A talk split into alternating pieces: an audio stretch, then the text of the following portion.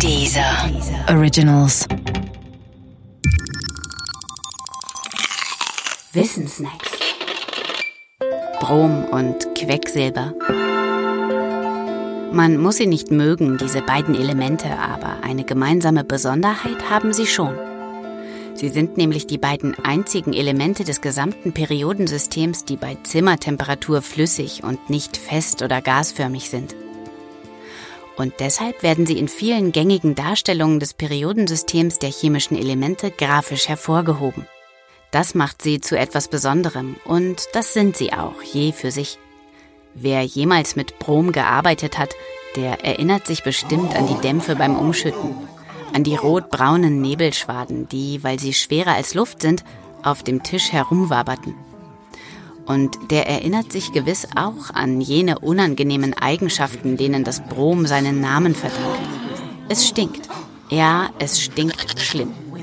Ursprünglich hieß Brom Myrid und hatte seinen Namen von seinem Entdecker, dem Chemiker Antoine Jérôme Ballard, im Jahr 1826 bekommen. Später wurde es dann umbenannt in Brom. Das ist abgeleitet vom altgriechischen Bromos und das wiederum heißt Bocksgestank. Oh, ew. Streng wie der Ziegenbock riecht es für die Nase, doch anders als der Ziegenbock ist es auch noch zusätzlich ätzend und giftig. Oh. Giftig ist auch das andere bei Zimmertemperatur flüssige Element Quecksilber ein Element mit schillernder Vergangenheit und mehr Namen, als man glaubt.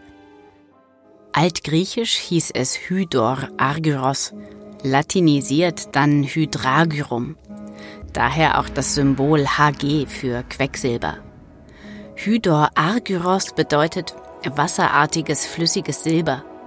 Wenn man es umschüttet, sieht es tatsächlich aus wie Silber und es verhält sich wie Wasser. Es ist eben keckes bzw. quickes Silber auf gut Deutsch Quecksilber. Bei den alten Griechen stand Quecksilber für den Gott Hermes. Dessen lateinischer Name ist Mercurius und dies wiederum der Grund dafür, warum Quecksilber im Englischen auch Mercury heißt. Genau wie Brom ist Quecksilber sehr giftig. Trotz dieser Eigenschaft gab es Quecksilber vor 30 Jahren erstaunlicherweise noch in jedem Haushalt. Zum Beispiel im Fieberthermometer, das damals noch ein analoges Quecksilberthermometer war. Oder in manchen Verhütungsmitteln, weil Quecksilber Gift für Spermien ist und diese tötet. Oder in der Füllung kariöser Zähne als Amalgam. Doch diese Zeiten sind längst vorbei. Heute gilt Quecksilber als ein sehr, sehr starkes Gift, dessen Herstellung, Handhabung und Entsorgung gesetzlich geregelt werden muss. Faszinierend bleibt es trotzdem.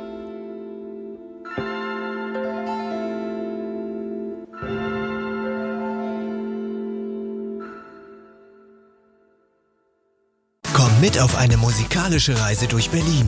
Hip-Hop, Techno, Musik der 80er. Bekannte Künstler erzählen dir mehr über die Geschichte der drei Genres in der Hauptstadt. Gehe einfach auf www.diesermusictours.de und entdecke die Dieser Music Tours. Dieser Originals.